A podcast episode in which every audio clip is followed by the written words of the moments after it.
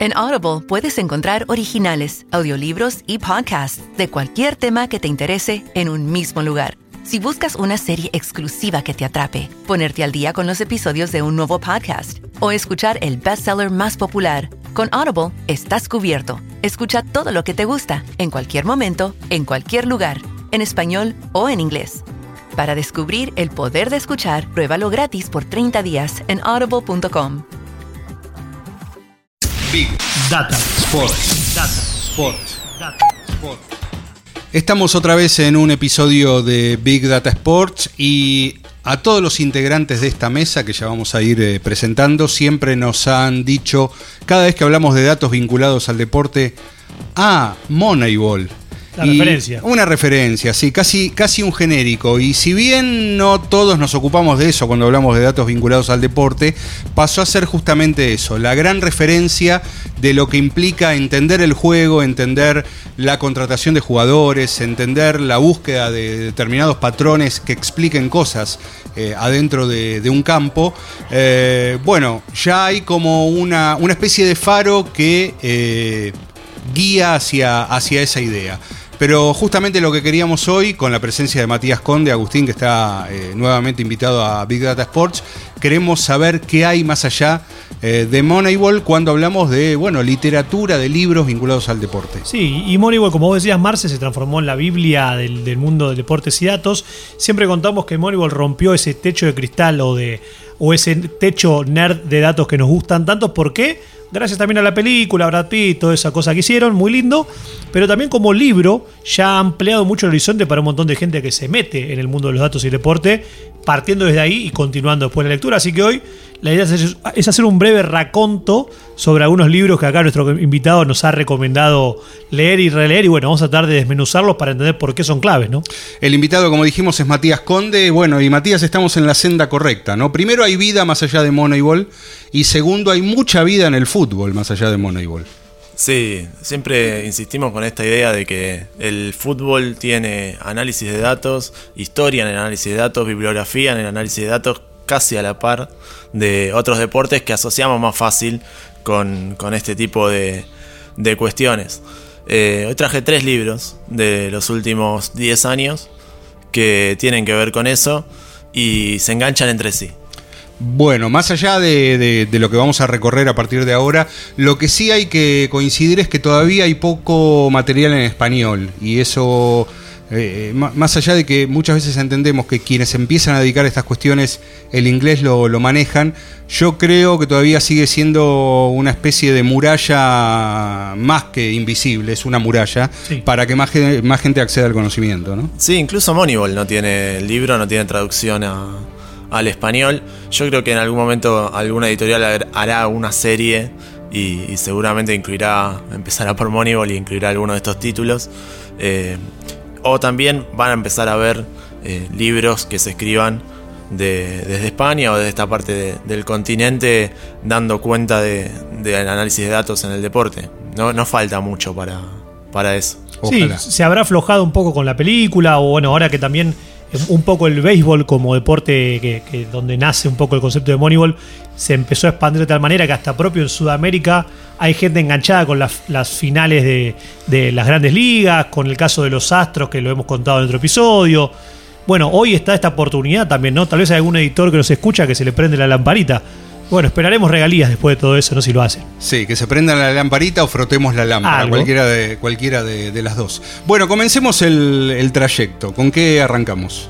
Y arrancamos con eh, Soccernomics. Soccernomics, que sí tiene una edición en, en castellano. Eh, curiosamente, no la editó una editorial de deporte, sino una editorial de, de marketing, de publicidad, de management, más que de, de marketing, que se llama Empresa Futura. El libro originalmente se publicó en el 2009, eh, pero tuvo reediciones a lo largo de, del tiempo. La última fue para el Mundial de, Rusia el año pasado. Eh, es importante porque es quizás el primero que se mete a desmistificar algunas cuestiones del fútbol con datos. Y es importante porque hay una conjunción de autores que, que es muy particular y funciona muy bien. Hay por un lado un periodista eh, que es Simón Cooper, que ya había escrito varios libros sobre fútbol.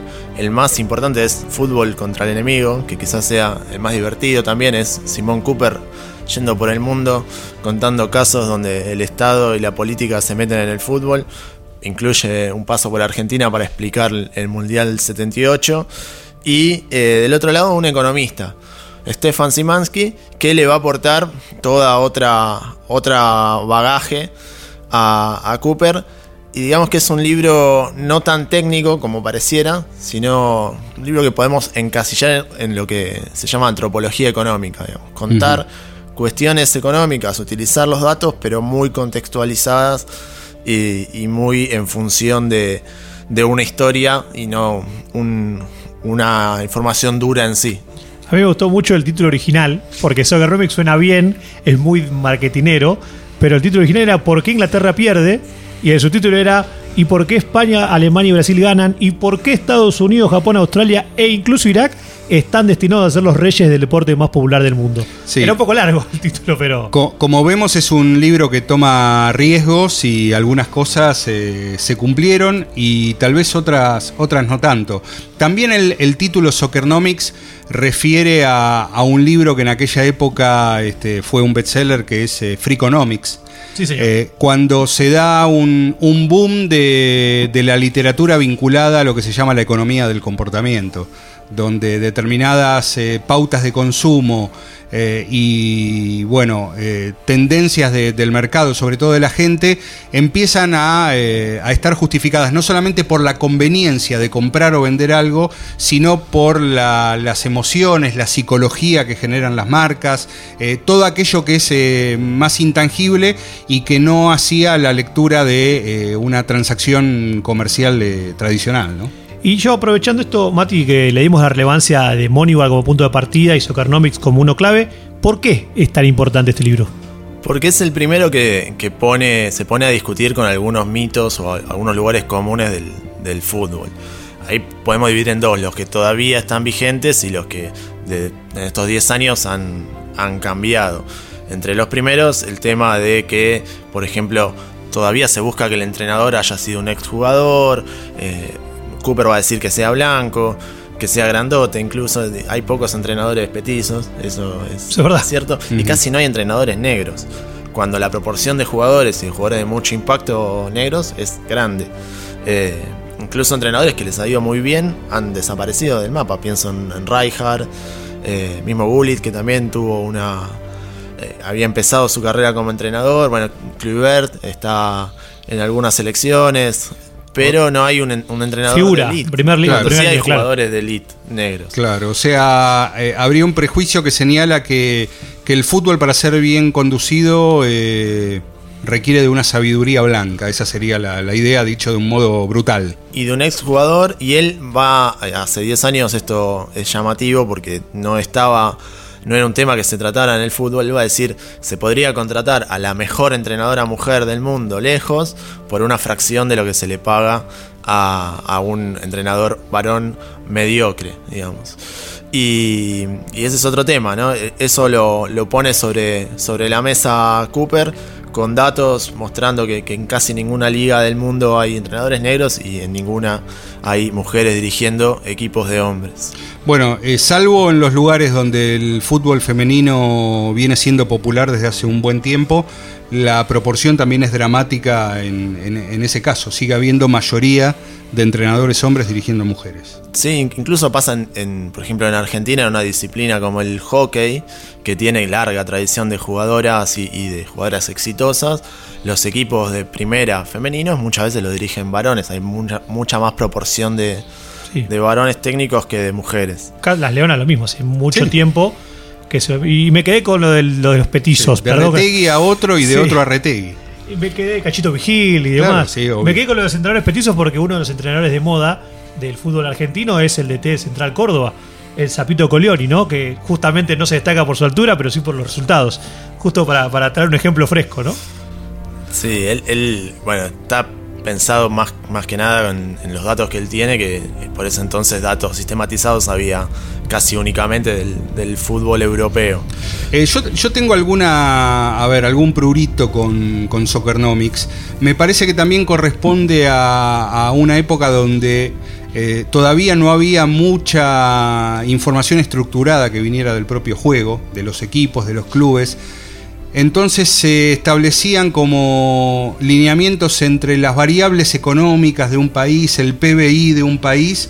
Eso significaba, sobre todo en los mundiales, que eh, a una nación le iba a ir de tal o cual manera en un, en un mundial. Eh, yo creo que era la categoría de análisis que había en ese momento, pero que no, no siempre termina explicando lo que pasa dentro de una cancha. Sí, creo que ahí hubo una apuesta por, por hacer ruido y por, y por generar cierto impacto. De hecho, es el subtítulo en la, en la reedición que contábamos recién. Y él mismo, lo- los dos, tanto Simansky como Cooper, con el tiempo reconocieron que esa parte que trataba de explicar con variables geopolíticas a qué equipo le iba a ir bien y a qué equipo le iba a ir mal en- a nivel país, eh, no era tan así. Y quizás ahí donde falla, si uno lo lee el libro es la parte más tirada de, de los pelos, sobre todo la que involucra al, PBI, a cuestiones sociales del país. No tanto, creo que la, la idea que está, que está buena y siga vigente es la capacidad relacional de los equipos para enfrentarse a otros equipos de nivel. Que es un tema a tener en cuenta, sobre todo ahora cuando la UEFA hace su, su Nations League, Sí. cuando la CONCACAF está haciendo lo mismo, que por ejemplo a, a la Comebol le genera un problema, que es que no puede enfrentarse a, a equipos de elite en los amistosos en la fecha FIFA, entonces se alternan equipos dentro de la propia confederación O de otras confederaciones otras menores. confederaciones claro. menores. Eh, esa idea me parece que sí tiene vigencia. Eh, y lo mismo que otras cuestiones que quizás nunca se habían pensado y que están muy arraigadas sobre todo a, a nuestro eh, pensamiento, que es eh, que los clubes, los países más fanáticos del fútbol son los del tercer mundo. Él va a mostrar con datos que el país que más mira fútbol y que más sigue el fútbol es Noruega. Eh, y no necesariamente porque sigue el fútbol noruego, sino el fútbol inglés. Sí, y otro dato que tal vez que uno de, de los highlights del libro que vos nos contabas, esto de que los fanáticos del fútbol siguen a un solo equipo, hoy en día en este fútbol global eh, es poco probable, ¿no? O sea, queda un poco contrastado con la actualidad. Claro, él, él da vuelta el, el clásico de, del fútbol inglés, el clásico libro de, de fútbol de Nick Hornby, que es el autor de Claro. Alta Le Fidelidad. pega un poquito, ¿no? Le pega un poco. Claro, que es eh, Fiebre en las gradas, Fever Pitch, eh, que ha- habla es la historia de su romance con el Arsenal y el Arsenal como único equipo. Y él va a decir, mira, hoy por hoy los hinchas siguen un equipo, después siguen un jugador. Esto que se habla ahora del nuevo fan, de que sigue más jugadores que ¿Qué equipos, claro? que equipos, bueno, él ya lo, lo tiene. Ni hablar de, de casos más globalizados de gente que porque juega el fútbol manager eh, se fanatiza con, con equipos de, de Inglaterra o de lugares remotos y los conoce a fondo. Ya no es un. Sí, y hay una famosa historia, muy de Twitter, del joven argentino que se hizo fanático del QPR de Inglaterra y viajó, juntó guita, los- bueno, fue una gran... Es un lindo hilo de Twitter para descubrir, pero es de estas cosas, ¿no? Gente que Sí. se fanatiza de equipos que hoy en día son remotos a nivel geográfico. Además de eso, eh, lo interesante de Soccernomics es como, eh, digamos, vislumbraba una tendencia que después terminó dándose. Eh, lo que decía Matías de, de lo que se habla del nuevo fan, por ejemplo, datos del último informe de, de Copa 90.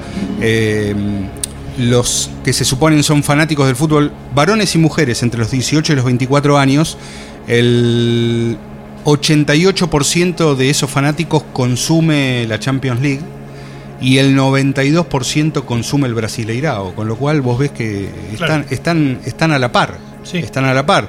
Y cualquier estadística te muestra que ahora, eh, cuando se habla de clubes, se venden más camisetas en Brasil de clubes europeos que de clubes brasileños. Entonces, eh, a ver, esos son datos que, no- no- como siempre decimos, no te puedes enojar con los datos. Después te podés revisar por qué está pasando eso. Pero los datos entregan eso. Y el segundo libro, eh, la continuación, digamos, de, esta, de estos tres que trajiste, Mati, es The Numbers, The Numbers Game. ¿Nos puedes contar cómo se engancha con el anterior?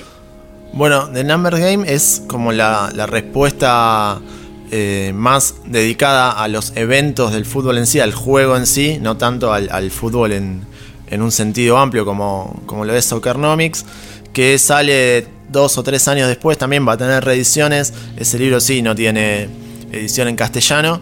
y se va a focalizar en cómo influyen ciertos eventos en el juego, también con esta idea de desmistificar el aporte de ciertas jugadas, por ejemplo, eh, va a hablar de los corners, de cómo deberían tirarse los corners, de si la posesión influye o no, de cuánto cambia los resultados de un equipo cuando cambia el técnico, todas cuestiones que, que el fútbol no se había detenido a pensar, al menos de manera sistemática y apoyada en datos. Y el subtítulo, como siempre, marketinero también, ¿no? Que le dice al lector por qué todo lo que sabes del fútbol está equivocado. O sea, te lo plantea de arranque, como desmitifiquemos un montón de cosas con números, pero también te tira un, golpe, digamos, para generar la intriga, che, ¿qué va a ser? ¿De qué viene este libro, no? Sí, y es eh, desde la idea de que el título del libro es eh, un juego de números. El fútbol, justamente, que para la, gente más ortodoxa, el pensamiento los puristas, los puristas es, el último juego donde influiría los datos. Eh, Chris Anderson, que es uno de los, de los autores, el otro es David Saley.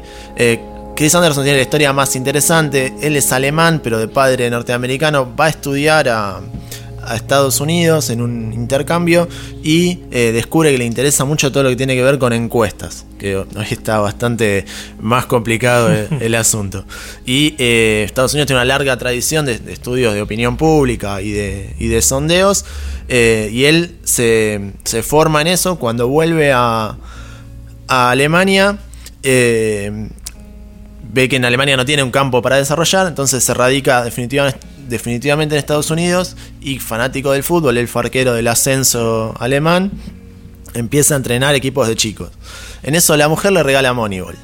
Y el tipo dice, bueno, esta es la mía, hay que aplicar esto en el, en el fútbol y empieza a hacer un blog de datos y fútbol a, mediados de la década pasada, donde no había mucho material, y eh, empieza a tratar de convertirse en el Billy Bain. El Billy Bain es el de los Oakland Athletics en, Moneyball del, fútbol. Entonces se junta con un economista a la manera de Cooper y va a tratar de desmistificar algún, alguna de las jugadas de algunos de los eventos típicos. Por ejemplo, es el primero que va a, a formalizar esta idea de que importa más que no te hagan goles que que conviertas goles. O sea, esa es la, famosa, eh, famosa regla no escrita del fútbol que hay que tener el arco en cero. Eh, sí, sí, se puede explicar. Hay, hay algunos ejemplos de eso, eh, no de esta temporada, sino de, la anterior. Em, diría no, más de la temporada 2017-2018. Un ejemplo de eso fue el Burnley de, la Premier, de la Premier League, un equipo basado en defender de determinada manera eh, es muy interesante, métanse en cualquier plataforma, en YouTube, mm. busquen videos sobre el Barley, eh, que había desarrollado un sistema de, defensa justamente basado en, eso. Eh, yo sé que cualquiera puede pensar, bueno, en definitiva los equipos defensivos lo que hacen en eso es eso, meter mucha gente atrás. Bueno, acá había un arte que era que iba más allá de meter mucha gente atrás. Con el uso de espacios, con, con entender mejor cómo marcar. Exactamente. Y yo tomo un poco la, idea que uno de los pioneros tal vez de esto, no yéndonos tan atrás, Otto Rehagel, Eurocopa 2004 con Grecia, su gran fortaleza era tratar de evitar el gol de cualquier manera y muchos de sus partidos eran penales, 1 a 0, no fue, o sea, se lo tildó de, mezquino ofensivo, pero salió campeón y le ganó al, local en la final, ¿no? O sea, de ese estilo de táctica estamos hablando. Sí, y, no se queda ahí, aporta algunas ideas interesantes como el, tema de relativizar los historiales, que en algún momento lo, hemos hablado, y de tratar de entender cada campeonato en su contexto. Él habla de cómo, por ejemplo, en los mundiales se empiezan a tomar datos de otros mundiales, y los equipos no tienen absolutamente nada que ver, y se plantea como una correlación entre torneos que es absolutamente ficticia, que invalida el uso de datos. Él siempre va a llamar la atención de contextualizar y, marcar esas diferencias, tanto a, nivel general como con cuestiones específicas como el tema de la posesión y del tipo de pase que se hace. Él va a poner el foco en la precisión y la cantidad y la calidad de esos pases por sobre los números generales de posesión. Son cosas que ahora son habituales, pero hace 10 años casi ya de ese libro, desde el 2011, no era, no era algo común. Déjame puntualizar algo. La, autoría de Chris Anderson no tiene ningún vínculo con, con otro Chris Anderson, que es el, redactor jefe de la revista Wire, el que escribió también otro libro eh, hablando antes de economía, eh, fundamental que es The Long Tail. Claro, la teoría de la, larga cola. La teoría de la larga cola. Se llaman igual, no tienen nada que ver. ¿Sí? Es así. Este es de, origen alemán, digamos, el, el Chris Anderson alemán. Y tomo lo que decía recién Mati, de uno de los conceptos claves, que cómo cómo todavía sigue siendo vigente esto de, sacarle un poco de peso al historial, ¿no? Que tan en, eh, bueno, es, esa, esa parte de la previa a cualquier partido de fútbol que mucho analista o comentarista lo toma como una verdad, eh, digamos, total. Y bueno, no siempre no se puede comparar mucho los, partidos de hace 50 años con los actuales, ¿no? Bien, y vayamos ahora al tercer libro, que ya desde el título es muy tentador, ¿no? Fútbol Hackers reciente, ¿no? O sea, un libro reciente. Sí, nuevito. Sí, en realidad es del 2018, la edición en inglés es de marzo de este año y la escribió un alemán también, otro alemán, pero este alemán alemán, eh, Christoph Biermann, que es un periodista muy respetado del fútbol alemán, es el noveno libro que él edita. Es interesante ver cómo es la secuencia de, bibliográfica. Empezó hablando de los fans, siguió hablando de la selección, después de la liga y ahora está hablando de los analistas y, todo lo que están aportando al escenario actual de fútbol. Birman dice que en el 2011 escribió que el futuro estaba en los datos, que él lo veía, eh, pero que en realidad no estaba tan convencido en 2011 porque leía los reportes y mucho no le cerraba con el trámite del partido. Pero en 2017 volvió a investigar el tema y comprobó todo lo que había avanzado en cuanto a sistema de traqueo, la calidad de los datos que se toman, la cantidad de datos que hay, y ahí dijo, bueno, ahora sí, ahora es por acá, y eh, escribió este libro contando las distintas historias de analistas alrededor del mundo que aplican estas metodologías, entre ellos Chris Anderson, que eh, después de The Numbers Game termina trabajando en el Coventry inglés, que es un equipo de segundo, sí. el ascenso, el, equipo de los Specials es el Coventry inglés, pero eh, no le va del todo bien. Y eso es interesante porque en, esa experiencia eh, fallida de Chris Anderson queriendo ser Billy Bain en el Coventry, eh, se da cuenta de que en el fútbol hay muchísimas otras cosas, además de la parte analítica, a tener en cuenta y se replantea la manera en que considera el uso de datos en el fútbol.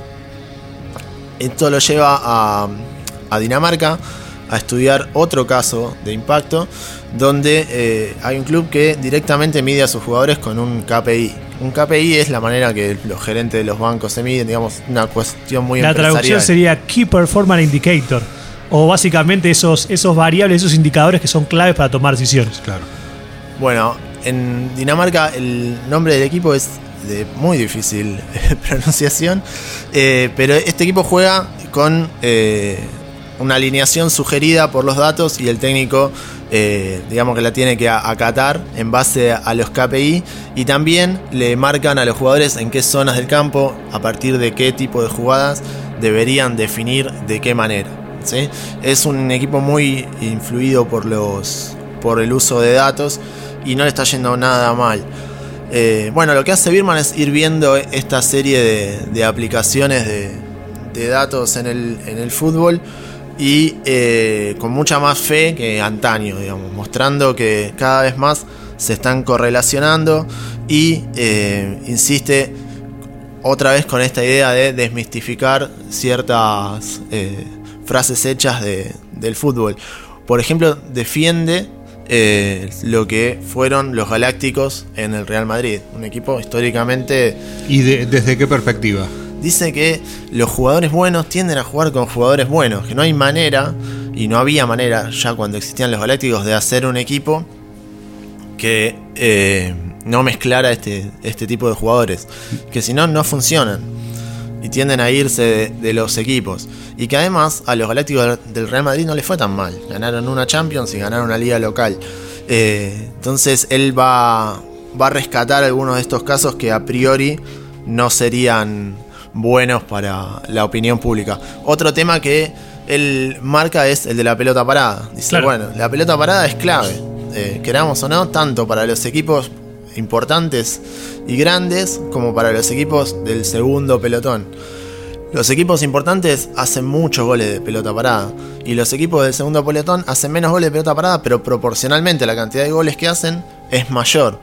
Entonces es un tema central para el desarrollo de los dos tipos de, de conjuntos, a pesar de que a los jugadores en general no les guste practicar pelota parada. Bueno, pensemos, eh, Agustín y Matías, eh, hace algunas semanas, el, el partido revancha en la bombonera que, que le permitió a River avanzar a la final Sí. de la Copa Libertadores eh, fue un partido del lado de Boca pensado totalmente para eh, dañar con la, con la pelota parada. Sí, o sea, fue la idea más clara Claro. que tuvo Boca. Después, como siempre, como todo en el fútbol, discutí si, si es lo procedente o no. Pero fue la idea madre, digamos. Sí, ¿no? yo coincido un poco con lo que con estos conceptos que Birman quiere sacar de, del mito alrededor de que vos sos un equipo modesto, te metés todo atrás y le podés ganar a un equipo más, mejor o más grande con algún centro. Explica con datos, como bien decías Mati, que porcentualmente podés equiparar, pero no es lo único. Pero a mí, saliendo un poco de, la, del- del- de lo que vos contabas recién, una linda anécdota de Birman es cuando estuvo hablando con Ezequiel Fernández Moore y le decía que estaba obsesionado, pero real por cómo Messi contó que jugaba en la Play, se elegía él mismo y trataba de mejorar a través de esa técnica, ¿no? Como algo que hoy en día suena risueño, tiene que ver con el mundo de la data y con este analista, ¿no?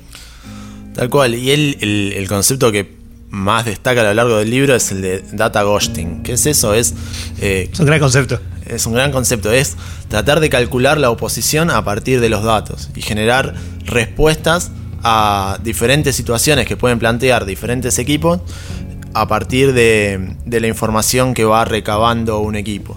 Entonces ya ir entrenado para eh, poder modificar sobre la marcha el accionar de, de un conjunto. Esa fue siempre la crítica que se le hizo a los datos, que eran estáticos, que no tenían la capacidad de ayornarse a la dinámica del fútbol.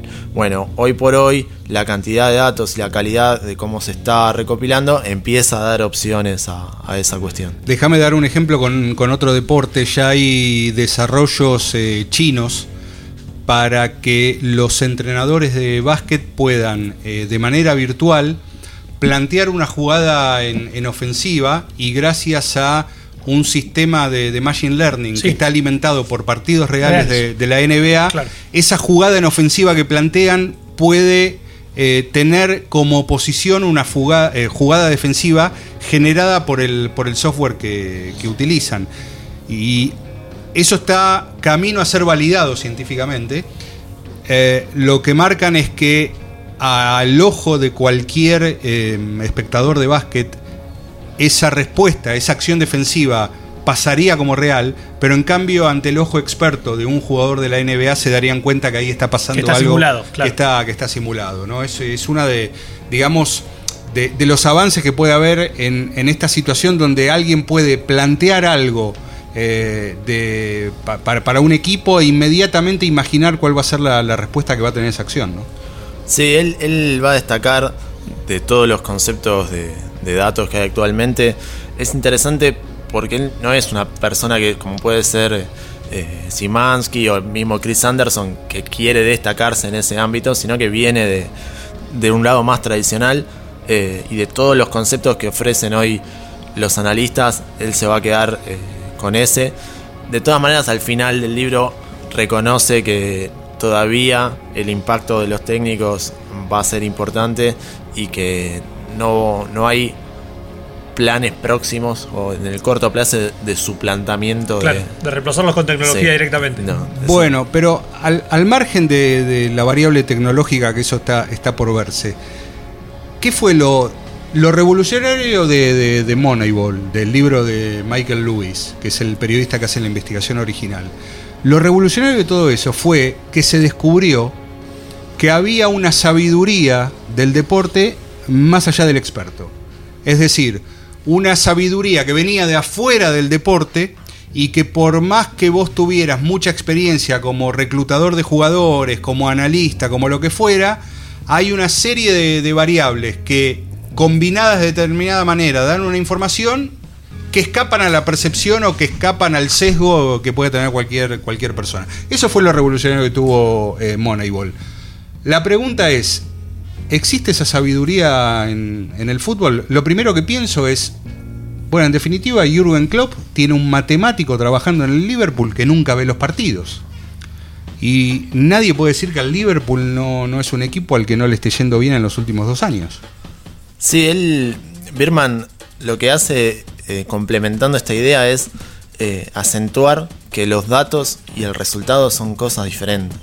Él dice, bueno, miremos Moneyball. Eh, los Oakland Athletics no ganan el campeonato, pero instalan una idea y que sí lleva a otros equipos a- al campeonato. Y ah, dice, bueno, en el fútbol hay que hacer lo mismo. Empecemos a, a medir las situaciones, a juzgarlas en función de lo que fueron, en el contexto que se dieron y no de cómo terminaron. Que creo que es el, el punto que el fútbol tiene que terminar de diso- disasociar, digamos. Más el proceso que el resultado final. Claro, y tiene esta cuestión de que como son números y el resultado también es numérico, eh, pareciera que es lo mismo y nada que ver. Bien, bien. Repasamos los tres títulos. Sí. Para el que quiera juntar estos libros. Bueno, el primero fue Soccernomics. Supernomics. Sí. Soccernomics en Argentina la edición se llama El fútbol es así, eh, por algún motivo de traducción. La traducción, ¿no? Sí. No, Eh, mejor no preguntemos. No, bueno. el otro es The Numbers Game de Chris Anderson y David Sally, es libro del 2011. Ese no está en español, ¿no? no está en español. Y el más reciente es Fútbol Hackers, eh, la ciencia y el arte de la revolución de datos, es el subtítulo traducido de Birman. Eh, lo vamos a, a dejar en Analítica Sport para que puedan buscarlo de manera exacta no se vuelvan locos anotando nombres alemanes. Perfecto. Bueno, Matías Conde siempre dándonos su, este, su mirada y su aporte. Nuestro invitado récord. Sí, muy cuantificable desde los datos aplicados al, al deporte y, y al fútbol. Bueno, datazo para cerrar, Agustín. Sí, Marce, ¿qué trajiste hoy? Eh, información de Superdata, que es la división de la consultora Nielsen que analiza el impacto económico a nivel global que tiene el gaming. Sí. Eh, no solamente los esports, sino el, el gaming. Eh, en consola, en el mes de septiembre, los dos títulos más jugados fueron deportivos. ¿Sí?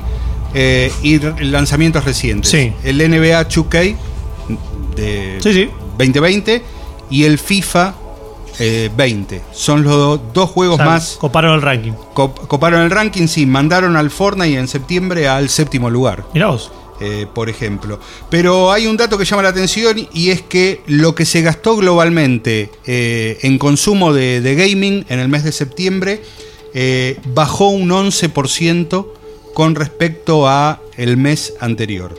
¿Sí? O sea, bajó. Bajó. Bajó la burbuja un poco. Un poquito, un poquito. Y en lo que tiene que ver puntualmente con el consumo en, en distintas plataformas, en consola el declive fue del 17% y en... Perdón, en PC el declive fue del 17% eh, y en consola del el 3%. ¿sí? Un declive general. Un declive general, bueno, números que de todas maneras se van modificando mes a mes. Big Data Sports, un podcast de deportes y datos. En Personal Fiber Telecablevisión, creemos que el camino es mejor cuando nos animamos a disfrutarlo. Personal Fiber Telecablevisión, con vos a donde quieras llegar. En Audible puedes encontrar originales, audiolibros y podcasts de cualquier tema que te interese en un mismo lugar. Si buscas una serie exclusiva que te atrape, ponerte al día con los episodios de un nuevo podcast o escuchar el bestseller más popular, con Audible estás cubierto. Escucha todo lo que te gusta, en cualquier momento, en cualquier lugar, en español o en inglés. Para descubrir el poder de escuchar, pruébalo gratis por 30 días en audible.com